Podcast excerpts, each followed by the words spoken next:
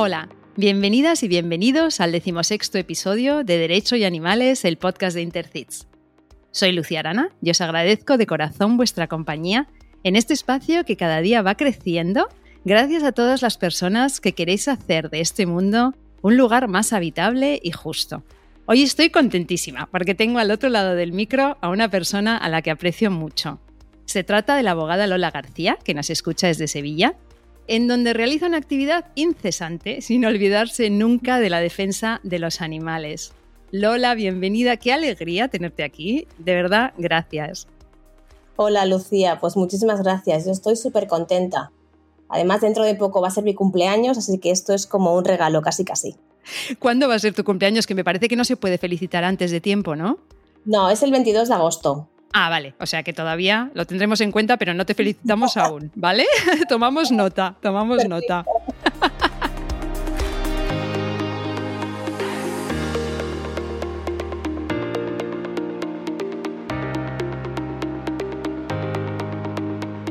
Lola, voy a empezar por dar unas pinceladas sobre tu bio, ¿vale? Vale. Te licenciaste en Derecho en la Universidad de Barcelona y en el año 2006 te trasladas al sur, a Sevilla, y empiezas a ejercer como abogada. Fuiste coimpulsora de la creación de la Comisión de Derecho y Bienestar Animal en el ICAS, Ilustre Colegio de la Abogacía de Sevilla, en el año 2016. Y un año más tarde fundáis AADA con dos As, Abogacía Andaluza por la Defensa Animal, de la que eres presidenta. También eres miembro experto de Intercits. En el año 2019 fundas el despacho especializado Derecho y Animales, con el que este podcast comparte no solo el nombre, sino también algunas motivaciones para hacer el mundo un lugar mejor. Colaboras también con la Asociación para el Vínculo Humano-Animal en los ciclos de concienciación que realizan, una colaboración que me decías que te gusta especialmente. Bueno, vamos a poner los enlaces a todas estas asociaciones en las notas del programa para que las y los oyentes puedan localizarlas fácilmente si quieren. Te defines como activista animalista, ecofeminista y educadora en la empatía animal las 24 horas del día. Bueno, me va a encantar hablar contigo de, esto. Lola, como sé que eres oyente del podcast y además lo sueles comentar, algo que de verdad te quiero agradecer aquí delante de, todo el mundo, eh, ya te sabes algunas de las preguntas que te va a tocar responder. Entonces, la primera, la mini Lola, la pequeña Lola, ¿querías ser abogada o cómo llegas al mundo del derecho? Pues la verdad es que no, no quería ser abogada. Mm, nunca me planteé antes de, hacer la selectividad el tema del derecho. Em, lo que pasa que, bueno, yo con, como con otros invitados que has tenido, pues me planteaba ser veterinaria, pero el tema del sufrimiento animal lo llevo muy mal, entonces lo mm. descarté. Para aquel entonces había una carrera en Barcelona que era ciencias medioambientales, que me gustaba muchísimo, pero mi parte de física, química, biología en el instituto no era mi mejor ni mi fuerte, así que también la, la descarté. Entonces, al final entré un poco en el mundo del derecho porque bueno, porque soy una persona que nunca, desde bien pequeña, nunca me han gustado las injusticias, siempre he contestado, siempre he tenido ahí esa pizca de rebeldía y, y bueno, y acabé, acabé en derecho pero ni por herencia familiar, ni, sino simplemente mm, un poco por, por el camino que me fue llevando. Un poco por descarte, ¿no? Sí, al final sí, un poco por descarte. A mí, me pasaba un poco lo mismo con el tema de la veterinaria. También me lo planteé en su momento y me pareció que no lo iba a poder soportar. Entonces, todos los invitados ya sabes que nos han ido confesando vocaciones más o menos ocultas. Entonces, si no ejercieras como abogada hoy en día, ¿qué te gustaría ser, Lola? Bueno, voy a confesar una cosa que poca gente sabe. Ah, qué bien, me encanta, exclusiva. En su momento, em, yo no quería estudiar. Yo acabé EGB y yo no quería estudiar. Yo quería ser maquilladora. Qué bueno. Maquilladora. Y entonces mi madre me dijo, bueno, pues muy bien, puedes ser maquilladora, pero tendrás que estudiar la carrera que quieras. Y cuando termines esa carrera, pues si quieres ser maquilladora, sé maquilladora. Así que nada, tuve que hacer BUP y y luego pues la vida me llevó a hacer derecho. Pero realmente si ahora tuviera que elegir otra profesión, no sería maquilladora, pero sí sería algo creativo, porque a mí me gustan mucho las manualidades, me gusta hacer cosas con las manos, eh, hice cerámica, dibujo, entonces creo que tendría algo que ver con eso, porque es una situación, eh, es algo que me llena mucho y relacionado con los animales también. Por ejemplo, dibujar. Durante una época dibujé muchas veces gatos porque los gatos me fascinan y me llevé un montón de tiempo dibujando gatos. Así que yo tendría una vena ahí artística, creativa, no sé en qué, pero sería eso. Qué bueno, entonces lo haces ah, un poco como hobby ahora, ¿no? Sí, lo hago como hobby. lo haces como hobby, supongo que con tus peques, ¿no? Sí. claro. Y la parte de los animales, la sensibilidad que tienes hacia ellos. Antes has dicho que querías ser veterinaria, con lo que creo que sí que viene de lejos. Cuéntanos, ¿y si convives con alguno ahora? Sí, yo creo que yo creo que la gente que, mm, que miramos a los ojos a los animales lo hemos hecho desde siempre, desde que tenemos razón. Es verdad que, por ejemplo, en mi caso, mi madre ha sido una de las personas que más me ha influenciado eh, porque ella también le encanta los animales, los cuida. Entonces, eso creo que lo de percibirlo en casa, pues también te lleva, te lleva más a, a tomar esa decisión, ¿no? Y tomar partido por ellos y a defenderlos más. Pero yo, vamos, siempre he tenido claro que mi posición con los animales era en un plano de igualdad y siempre desde bien pequeña he, luchado a, mi escala y en mis posibilidades con, el tema de los animales. Pues actualmente convivo con dos perros eh, pequeñitos que se llaman Lolo y Nina. Y para mí, por ejemplo, Lolo es muy especial porque cuando yo me vine a vivir a Sevilla, pues estaba sola. Yo soy la hija pequeña de cuatro hermanos, de una familia muy amplia, y de repente me planto en Sevilla sola en casa de mis padres siempre hemos tenido muchos animales porque es una casa muy grande y de repente pues me veo en un piso pequeño, cerrado. Y yo le dije a mi pareja, dije, tenemos que coger un perro porque yo lo necesito. O sea, yo aquí... Y bueno, a través de un familiar me fui a Guadalajara a recoger a Lolo y ha sido mi tabla de salvación. Y tengo una unión muy estrecha con él.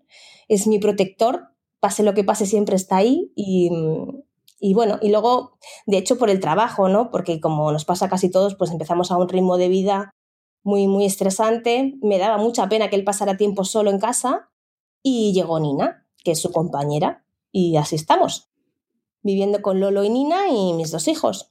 Qué bien, o sea que también familia multiespecie, como nos decía la jueza Pilar de Lara. Me ha gustado muchísimo, Lola, lo de la gente que miramos a los ojos a los animales. Me lo, me lo llevo. Me ha encantado esta expresión. Eso, se le ve. Cuando tú miras a los ojos a los animales, si tienes esa sensibilidad, los, no, los, no los ves, los miras y te llegan, te llega lo que te transmiten. Entonces, mm, para mí es muy importante ese tema de, sentir ¿no? los animales más que de, mirarlos. Eh. O sea, de decir lo que te transmiten. ¿no? Sí, que hay alguien detrás de esa mirada, ¿verdad? Sí, sí, exactamente eso, que no lo sabía decir. Totalmente, totalmente. Lola, como decíamos al inicio, eres la presidenta de AADA, Abogacía Andaluza por la Defensa Animal. Y bueno, decíamos que se fundó en el 2017. Entonces, cuéntanos un poco cómo, cómo nace, con qué objetivos y alguna iniciativa que te gustaría destacar de la asociación. Pues mira, ADA se creó un año después justo de la comisión, porque mm, las comisiones de derecho de los animales de los colegios, pues al final los colegios es una institución y están un poco más encorsetados, por lo menos aquí en lo que nos pasa en, en, Andalucía. Entonces necesitábamos un poco, un poco más de libertad a la hora de poder tomar determinadas decisiones o emprender iniciativas distintas. Y por eso los mismos compañeros que formamos la comisión decidimos crear la asociación. Actualmente somos unos 150 abogados andaluces con representación en todas las provincias y nuestra principal función es la de, la de formación de compañeros y ahí tenemos los congresos, los dos congresos en los que ha participado muy intensamente eh, Eh, también tenemos eh, conferencias en, en, el Colegio de Abogados de Sevilla. Eh, por ejemplo, hemos estado con el tema de la caza en las escuelas, porque aquí sabéis que la Junta de Andalucía propuso el año pasado que la materia de, de la caza entrara en las escuelas a través de, de actividades extraescolares, en fin. Y bueno, pues hemos estado actuando también contra eso y bueno, celebramos eh, esa jornada de debate jurídico sobre la caza en Andalucía, en el colegio, que para mí fue un hecho como histórico, ¿no? Poder hablar de la caza desde el punto de vista animalista, pues fue un acto muy, muy, muy significativo. Y ADA también colabora mucho con otras asociaciones de aquí de, eh, de Sevilla y en, ese acto del debate jurídico se organizó dentro de una semana de la reflexión antes de las elecciones con otras asociaciones y fue un, yo creo que tuvo una gran repercusión en cuanto al, hecho de ir rompiendo un poco barreras, ¿no? Porque en Andalucía en estos temas estamos un poco más atrasados a lo mejor que otras comunidades como Cataluña. Y entonces ir rompiendo esos, esos techos de cristal sobre lo que se puede hablar y, de lo que no, pues es, es muy significativo.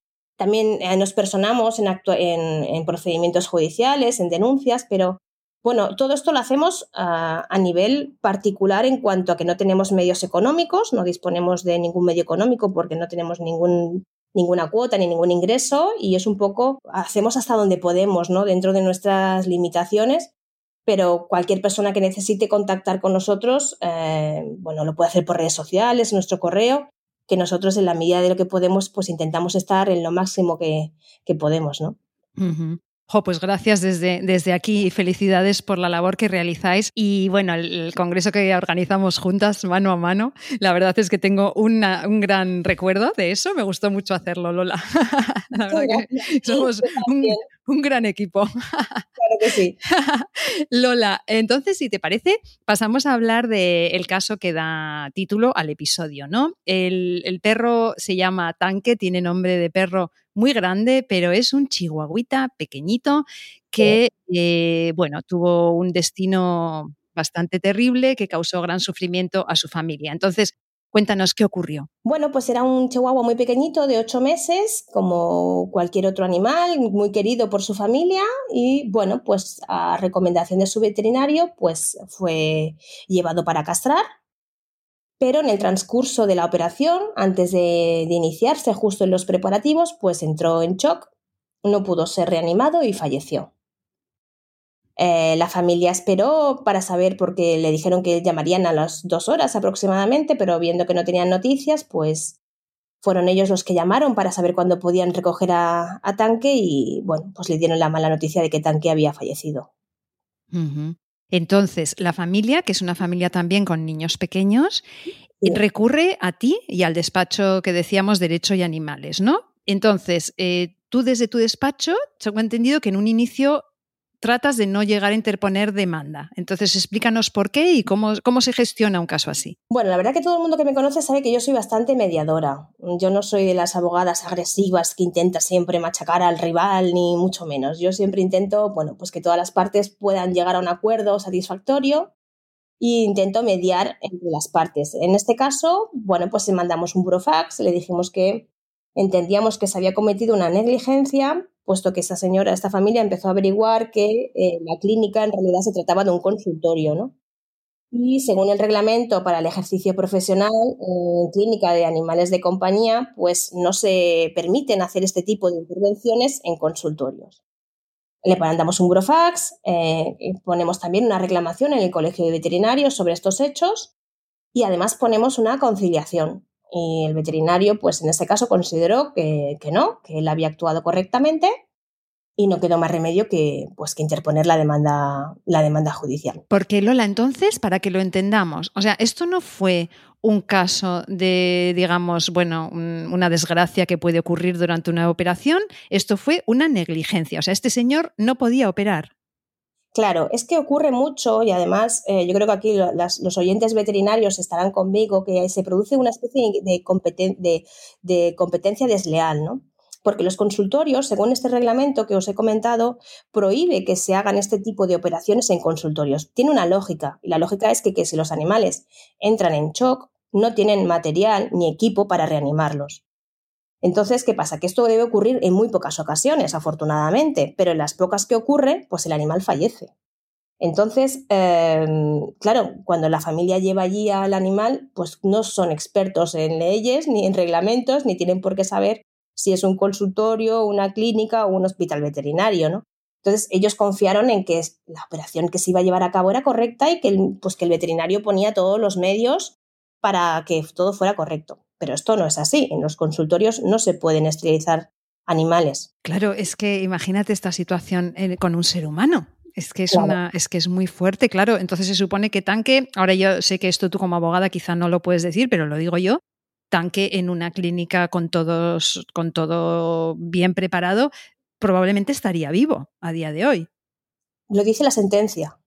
Lo dice lo dice la sentencia, recoge que quizás no se puede saber, ¿no? Porque también pasan desgracias en, hospitales veterinarios, igual que les pasan hospitales que están súper equipados en personas y pasan desgracias, ¿no?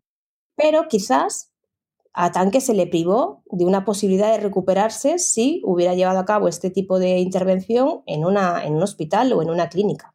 Claro, es que además es una intervención como tan rutinaria, ¿no? O sea, una, esterilización del animal, que parece que es como que se hacen, bueno, continuamente y realmente que, tu animal se muera en la esterilización es algo que no tienes, no, o sea, no entra dentro de tu, de tu, del panorama que tienes con tu perro, ¿no? Realmente, bueno, tuvo que ser muy duro para esta familia. Entonces, finalmente interponéis la demanda y entonces se dicta sentencia, ¿verdad? Sí. ¿Por qué es interesante la sentencia? Pues la sentencia recoge varias cosas interesantes. Una es que mm, el Colegio de Veterinarios sancionó a este veterinario por esta práctica, cosa que durante el procedimiento se nos ocultó, porque cuando ellos contestaron a esta, demanda que nosotros interpusimos ya eran conocedores de la sanción y lo obviaron, lo ocultaron en el procedimiento, lo que pasa que nosotros solicitamos al juzgado que requiriera mediante un oficio al Colegio de Veterinarios para informar del resultado del expediente y fue el Colegio de Veterinarios quien aportó que había sido sancionado. Además, también, eh, bueno, hay un apartado interesante y es que nosotros alegamos también eh, la aplicación del artículo 147 y 148 de la Ley General de los Derechos de los Consumidores y Usuarios. Y es interesante porque esos artículos lo que ofrecen es la inversión de la carga de la prueba. En civil, el demandante es el que tiene la carga de la prueba en cuanto al derecho que solicita o la acción que ejercita. En este caso, es el, en virtud de esos artículos, es el veterinario quien tiene que probar que ha ejercido correctamente. Porque en negligencias veterinarias, la responsabilidad del veterinario no es de resultado, no es porque se haya muerto el animal. su responsabilidad es de medios, es decir, él tiene que mm, explicar y justificar que ha puesto todos los medios de su alcance, de lo que le da la profesión, para que el resultado no fuera ese porque a veces las desgracias en este caso pueden ocurrir y no existe el mismo derecho de los pacientes persona en el caso de los animales. ¿no? Entonces, bueno, pues se recoge que la responsabilidad civil del veterinario eh, pues se da porque efectivamente llevó a cabo una intervención sin contar con, los, con el permiso necesario porque el reglamento se lo prohibía y sin los medios necesarios para que el caso de, por ejemplo, en este caso, eh, hubiera podido reanimar a tanque. Además, pues la sentencia también recoge, eh, además del, valor económico del animal, que eso es terrible para mí. Hmm. Me pasa fatal cuando tengo que cuantificar cuánto vale un animal, ¿no? Pues también reconoce el daño moral a la familia. Y esto pues es muy interesante también, ¿no? Porque aunque es una cantidad muy, puede ser pequeña, bueno, pues eh, se entendió que hay un sufrimiento no solo por parte de la propietaria, que en este caso era la madre, sino de toda la familia y la sentencia hace especial hincapié en el sufrimiento de los niños, ¿no? De, de, ver esta pérdida y ese sufrimiento, porque además para ellos fue bastante dramático. Era el primer perro que tenían y sufrieron, mm, te puedo decir que bastante. Claro. Entonces, la jueza reconoció, reconoció este daño moral y, condenó al veterinario no solo al valor del animal, sino al, daño moral que había causado a la, a la familia.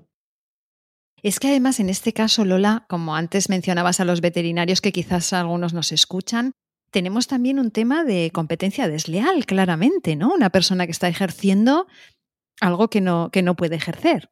Claro, porque además lo hace a un coste muy barato, porque no es lo mismo a lo mejor eh, hacer... Es, verdad que una castración de, un perro, por ejemplo, no es lo mismo que de una perra. Hmm. En un perro es un, es un, digamos, algo muy, muy sencillo. Entonces, por probabilidad, pues sí, no lo sé exactamente cómo puede ser, pero si hacen 100 operaciones, a lo mejor una sale mal, ¿no? Entonces, bueno, pues se arriesgan, son competitivos en cuanto al precio y bueno, pues si pasa pues una vez, pues no pasa nada. Mientras que los veterinarios que cumplen eh, con el reglamento, pues se gastan un dinero en unos medios, en un equipo, en una maquinaria. Claro, el precio no es igual a la hora de poder llevar a cabo esta operación, ¿no? Entonces, yo creo que también esto hay que ponerlo en valor, es decir, los veterinarios responsables que tienen, ofrecen a sus pacientes, que en este caso son los animales, todo un, todo un sistema de protección por si acaso pasara algo, hay que ponerlos en valor y hay que resaltarlos. Desde luego, sí, sí. Además, es algo que yo siempre pienso cuando, cuando, cuando voy al veterinario. Esto es una apreciación personal, ¿no? Desde mi punto de vista, pero siempre me da la sensación de que en el veterinario soy consciente de lo que vale la salud, también la nuestra, la de los humanos. Lo que pasa es que como no la pagamos, pues no nos damos cuenta, ¿no? Pero realmente es lo que tú dices, o sea, un veterinario que hace bien las cosas con la anestesia que toca, con el, quirófano que toca y con todo lo que toca, finalmente eso tiene un coste. O sea, las cosas no, no son gratis, ¿no? Entonces, hombre, es un caso muy, muy, muy interesante. O sea, que en resumidas cuentas sería sobre todo el tema de también de los daños morales, ¿verdad? En este caso. Bueno, pues em, a ver, yo como abogada animalista eh, creo que tenemos que hacer autocrítica. Yo soy autocrítica con mis expedientes también y mis procedimientos y creo que tenemos que dar un paso más allá. En este caso está muy bien porque se reconoce pues, los daños morales, pero se reconocen los daños morales por el sufrimiento que se le ha causado a las personas, en este caso a los propietarios. Pero deberíamos empezar a reconocer eh, el daño que se le causa al animal y el sufrimiento del animal y poner en valor el animal, no desde un punto de vista solamente del daño que se nos causa a nosotros en condición de propietarios, ¿no? Entonces yo creo que tenemos que ir empezando en nuestras demandas a ir redactándolas de otra manera para ir enfocando a, otro tipo, mm, no solamente es cierto que legalmente pues no podemos hacer más allá de lo que viene recogido, pero bueno, tenemos un artículo 3 del Código Civil que nos permite aplicar las normas según la realidad social y yo creo que los abogados tenemos que empezar un poco a ir enseñando la patita, nunca mejor dicho, en, cuanto a temas de, animales. Qué interesante esto que dices, ¿eh? el valor intrínseco del propio animal, no solamente el sufrimiento que nos causa perderlo, ¿no? Qué interesante, Lola, me encanta. Entonces, en este, en este tema que además había, había niños, ¿eh? hemos hablado de niños, que es un colectivo al que debemos proteger siempre con especial cuidado, y cuando preparábamos el programa, tú me hablabas de tu experiencia y de tu vivencia personal como madre. Me gustaría mucho que nos cuentes algo más sobre, sobre esta experiencia, ¿no? En, relacionada como madre en la protección animal. Pues mira, es una experiencia que es la que más alegrías me reporta, porque los animalistas sufrimos tanto con todo que, en este campo es muy gratificante para mí. Eh, yo, como os decía antes, mi madre para mí me enseñó muchas cosas y yo estoy trasladando también a mis hijos esto. Entonces yo a mis hijos, los mis hijos son pequeños, tienen 5 o 6 años, vienen conmigo a las manifestaciones, ya es un hecho que ya no, ya, no, ya, no les sorprende, han venido conmigo a la manifestación contra la caza, contra la tauromaquia, me han acompañado en vigilias por los eh, incendios de Australia, contra el clima. Pero además en nuestro día a día, pues utilizamos recursos que tenemos todos a mano para concienciar a los niños. Y es súper eh, enriquecedor ver cómo ellos desarrollan e, esta sensibilidad y cómo lo aplican en su día a día. ¿no? Por ejemplo, yo hace muy poco me los encontré jugando con Playmobil, donde el malo del Playmobil era ah, no una persona que había robado o que había matado, sino que el malo era una persona que había mm, contaminado el mar. ¡Qué bueno! Yo desde lejos me sentí tan orgullosa de pensar que para ellos esa era la persona mala entonces, eh, animo a todos los padres que tengan sensibilidad a hablar con sus hijos de estos temas. Mira, nosotros somos muy fan de Fundación Gaia.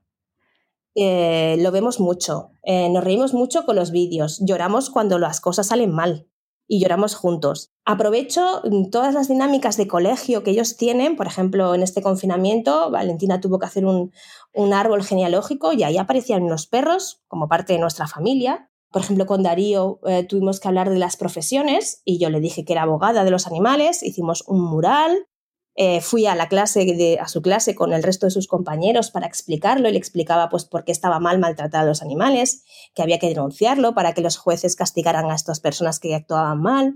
Y es increíble ver los razonamientos que ellos tienen tan evidentes, ¿no? Por ejemplo, hace muy poco aquí, lamentablemente en Andalucía, el Canal Sur, la televisión pública, pues de vez en cuando en horario infantil, emite corridas de toros. Lógicamente en mi casa esto no se ve, pero en algún zapping, no sé cómo pasó, que apareció una imagen, ¿no? Pues mi hija me pidió que llamara a la policía. Me encanta la mini activista.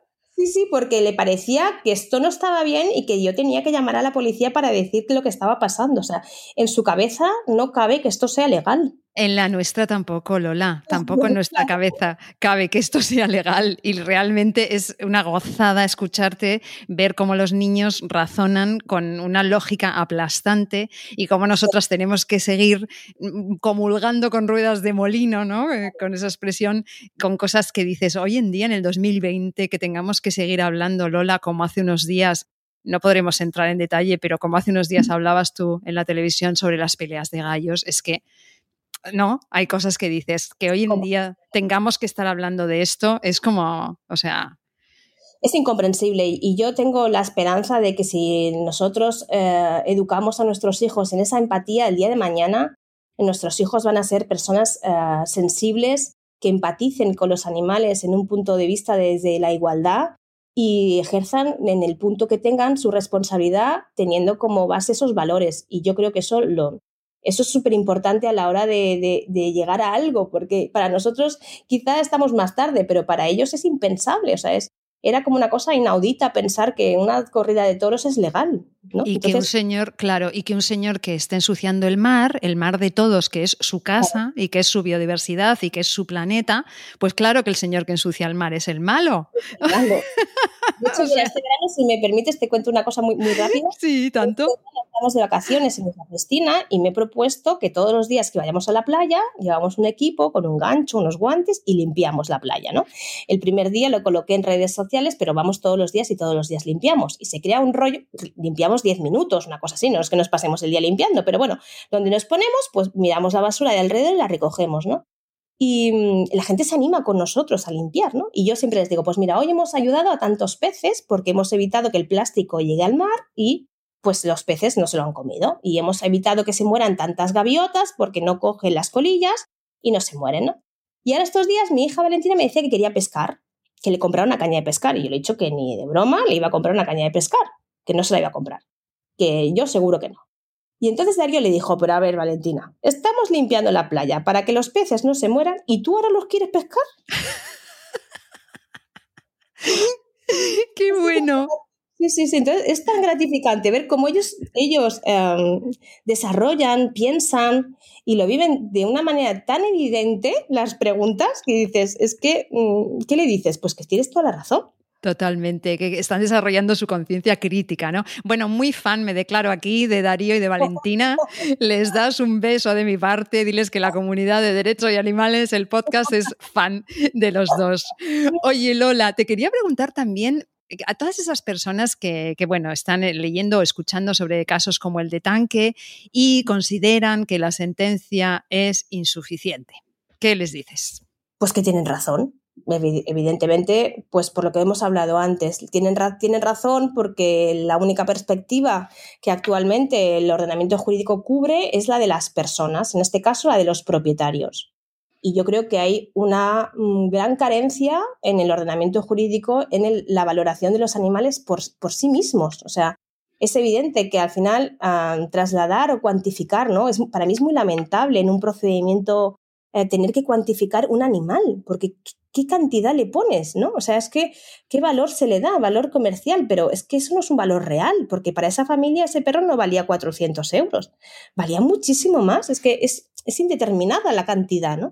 Entonces, pues ¿qué? Pues que tenemos mm, muchas lagunas y tenemos muchas cosas que reformar y por eso yo animo a los abogados a ser muy críticos en nuestras demandas y en nuestras peticiones y empezar a hablar con otro lenguaje e intentar innovar en la posición que nos toca, ¿no? No solo trasladar la, innovación a los jueces con sus sentencias, sino también a los abogados con nuestras peticiones y nuestros lenguajes. Y empezar a dejar de hablar de propietario y empezar a dejar de hablar de mascota y empezar a dejar de hablar en estos términos para utilizar otros pues más, más eh, con nuestros pensamientos animalistas, ¿no? Y, más en el, en el valor que, que, nosotros les damos a los animales, porque si nos tenemos que, que, atar en un corsé en el que no estamos a gusto, pues tenemos que decirlo y también tenemos a veces que ilustrar a los jueces que no tienen por qué saber de todo, ¿no? Entonces, bueno, yo últimamente, hace muy poco, puse una denuncia de acoso y derribo en una población de Cádiz y adjunté la denuncia un informe de, de Abadma, porque seguramente el juez que le toque no tendrá ni idea de qué es esta actividad, igual que yo no tenía ni idea antes de buscarlo. Pues lo adjunté para que si el juez tiene intención de conocerlo, pues se lo lea y esté informado. Pues lo mismo en, civil, ¿no? Yo creo que es importante también hacer una labor pedagógica con nuestros jueces, que no tienen por qué saber de todo, ni, ni, ver las cosas desde un punto de vista y también les damos las herramientas para que ellos puedan ir rompiendo un poco, abriendo camino, ¿no? Yo creo que también tenemos que tener esa parte de, liderar también los abogados eh, las reformas y, las innovaciones. Totalmente, esa parte creativa que tienes de pensar fuera del marco, eh, aplicarla a, vuestro día a día y a vuestro trabajo, ¿no? Y, que sea pues todo más acorde al, siglo en el que vivimos y al momento, al momento en el que estamos, ¿no? Entonces, Lola, como abogada litigante y también como activista, bueno, ¿cómo ves el panorama, ¿no? En general, así, de la protección animal en, nuestro país? ¿Cómo lo ves? Ah, a ver, yo no tengo el recorrido de muchos de tus invitados anteriores, ya me gustaría, yo soy más novata, pero mm, tengo mucha fe puesta, sobre todo en esta dirección general de Sergio Torres.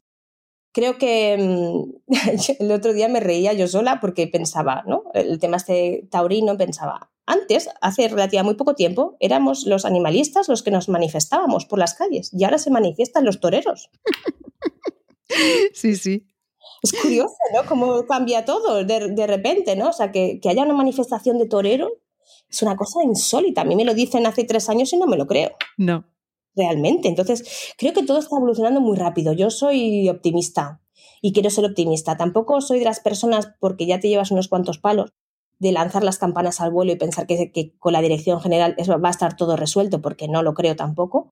Pero sí que va a ser una, creo que ha sido una decisión muy importante y creo que la que no tiene paso atrás. Creo que esto ya no tiene retorno, porque la sociedad andaluza, en mi caso, y la sociedad española eh, ya no va a permitir determinadas cosas. Y creo que en, materia animalista no se va a retroceder. Ojalá, ojalá, Lola, yo también lo creo y así lo espero, de verdad. Entonces, para las personas que nos escuchan y buscan ideas para ayudar pues, más, mejor a los animales, tanto desde una perspectiva jurídica o quizá desde otros ámbitos, ¿tú qué les dirías? ¿Qué consejos les darías? Pues mira, le diría primero que no están solos, porque yo muchas veces me he sentido sola como activista, ¿no? De decir, bueno, yo soy vegetariana, en transición al veganismo, mi familia nadie lo es, ¿no? Entonces, pues, ¿no? pues es difícil a lo mejor en tu entorno más familiar, de amistades, entonces, bueno, que piensen que no están solos. Y segundo, que busquen, porque yo soy, yo soy de las que defiendo mucho que las acciones locales tienen repercusiones muy grandes.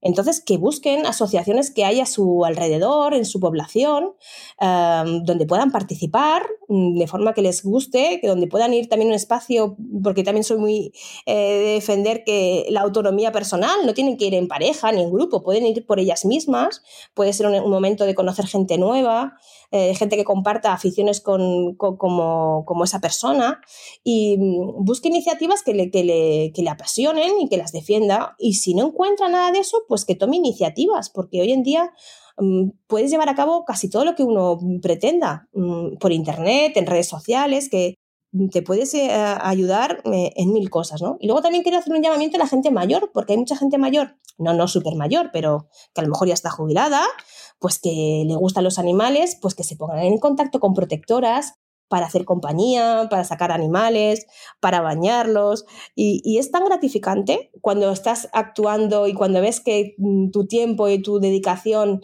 tienen recompensa en este campo, que yo se lo recomiendo a todo el mundo, que tenga tiempo y que le guste, que, se relacione. Por ejemplo, yo decías en la presentación que colaboro con la asociación Vínculo Humano-Animal, mm, porque para mí ha sido una revelación absoluta. Sebastián, Che, mm. Hacen unas eh, conferencias impresionantes de las que yo era completamente ajena y a la que ahora asisto de forma puntual siempre que puedo. Y son impresionantes eh, cómo otras personas se organizan y, mueven todo lo que mueven, ¿no? Entonces, son un ejemplo a seguir, eh, tienen una, trayectoria brutal. He conocido gracias a ellos un montón de personas muy interesantes, muy enriquecedoras y yo le recomiendo a todo el mundo que busque asociaciones en su territorio, en su ciudad, en su pueblo, y si no las encuentra, que las cree, que se junten con dos o tres y hagan iniciativas. y poco a poco pues irán relacionando y, la verdad que es como compartir felicidad, yo creo. Desde luego, yo siempre les solía decir a las compañeras del caballo de Nietzsche, les, les solía decir, si supieran la gente tan especial que se conoce en este mundillo, todos los taurinos se harían animalistas, porque da, porque da mucha felicidad realmente, ¿no? Te abre, un, te abre unas puertas a gente realmente muy especial, muy concienciada, muy solidaria, y me gusta mucho lo que has dicho de, la, de, las personas más mayores, porque es verdad, o sea, no es, nunca es tarde para llegar a, a, esto y cada uno desde nuestro ámbito podemos hacer un montón de cosas que quizás en este momento no nos estamos imaginando, pero que, que están ahí, ¿no? Me gusta mucho. Y bueno, Lola, vamos llegando a la última pregunta que te, que te sabes de memoria. He dado una de vueltas para responderte a esta pregunta. Ahí va, Lola. ¿Por qué, según la letrada Lola García, debemos defender a los animales? Pues mira, te voy a contestar con un ejemplo que me pasó el otro día con mis hijos. Después del confinamiento, cuando empezamos a salir, pues mi hijo pequeño encontró un pajarito bebé recién nacido, un polluelo que se había quedado de un nido me llama y me dice, mira mamá, lo que me he encontrado, qué pena, qué chiquitito, qué pena sus padres. digo, ay que sí. Y me dice, bueno, no te preocupes porque hay muchos. A lo que mi hija mayor contestó, no, él es único.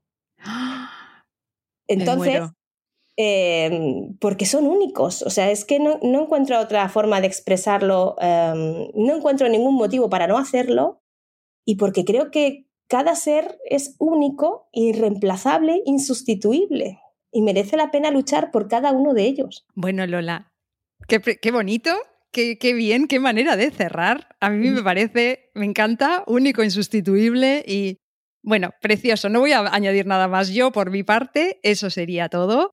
La verdad es que ha sido una maravilla compartir este ratito contigo y ya sabes que me gusta mucho colaborar contigo en cualquier cosa. No sé si tú quieres añadir algo más. Pues nada, agradecerte, Lucía, este momento. Eh, para mí, yo, como bien dices, soy muy fan del podcast. Si hay un club de fans, quiero ser la presidenta, ya te lo digo. ya está. Nombrada ya directamente. Y, eh, para mí, es, cada capítulo es tan enriquecedor aprendo tanto, no solo de, a nivel jurídico, sino de las, de las vivencias de las personas que aparecen, que para mí es un orgullo y te quiero dar las gracias por, dejarme ser parte de, de este podcast. Bueno, Lola, qué emocionante. Gracias a ti y de verdad un abrazo fuerte y hasta muy pronto. Hasta muy pronto. Pues hasta aquí un nuevo episodio de Derecho y Animales que con un poco de suerte estaréis escuchando mientras disfrutáis de unas merecidas vacaciones. Descansad mucho, cuidaos, tomad todas las precauciones contra la COVID. Recordad que la gente que miramos a los ojos a los animales no estamos solos. Y ya sabéis que para hacer un trabajo y un activismo sostenible, el descanso es tan vital como la actividad. Gracias por vuestro apoyo siempre, por vuestras valoraciones, corazones, estrellitas en las plataformas de podcasting. Nos escuchamos en dos semanas porque ya ha llegado nuestro tiempo, el tiempo de los derechos de los animales.